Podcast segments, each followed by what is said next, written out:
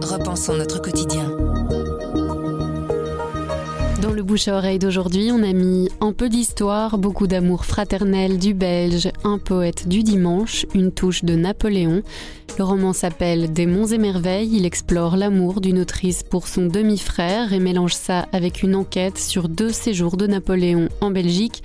C'est notre collègue Jean-Claude Van Troyen qui nous parle de ce livre de l'écrivaine belge Isabelle Spaak. Je m'appelle Sandrine Puissant et vous écoutez le bouche à oreille du soir.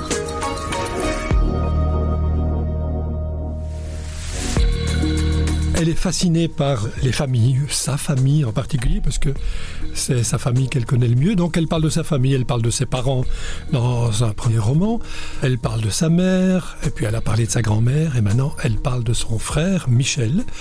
En fait, c'est son demi-frère. C'est un amour fraternel assez fort. Michel était pourtant un type assez fantasque, un peu surréaliste, un peu en marge comme ça.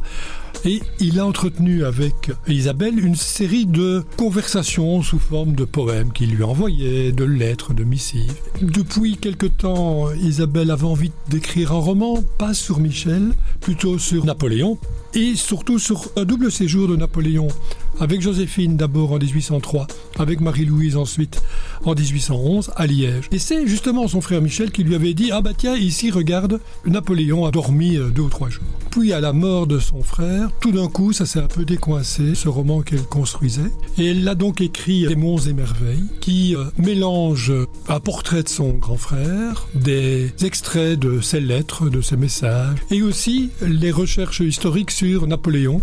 Ça forme un drôle de roman mais qui est terriblement attachant. C'est beau. Euh, le fantasque Michel euh, se révèle un poète euh, assez formidable. Le mélange Napoléon-Michel fonctionne vraiment bien alors qu'on ne s'y attendait pas nécessairement, que c'est un peu artificiel. Il y a beaucoup d'émotions qui sourent de ces pages. Isabelle Spack parvient à nous faire tourner les pages tout le temps, alors qu'il n'y a pas de suspense, et à nous émouvoir, alors qu'il n'y a pas de pathos. C'est un roman vraiment très intéressant sur la famille et sur comment cette famille SPAC peut être, en fin de compte, l'exemple de toutes les familles et de tous les liens fraternels qu'il y a au monde. Isabelle SPAC, Des Monts et Merveilles, aux éditions de l'Équateur.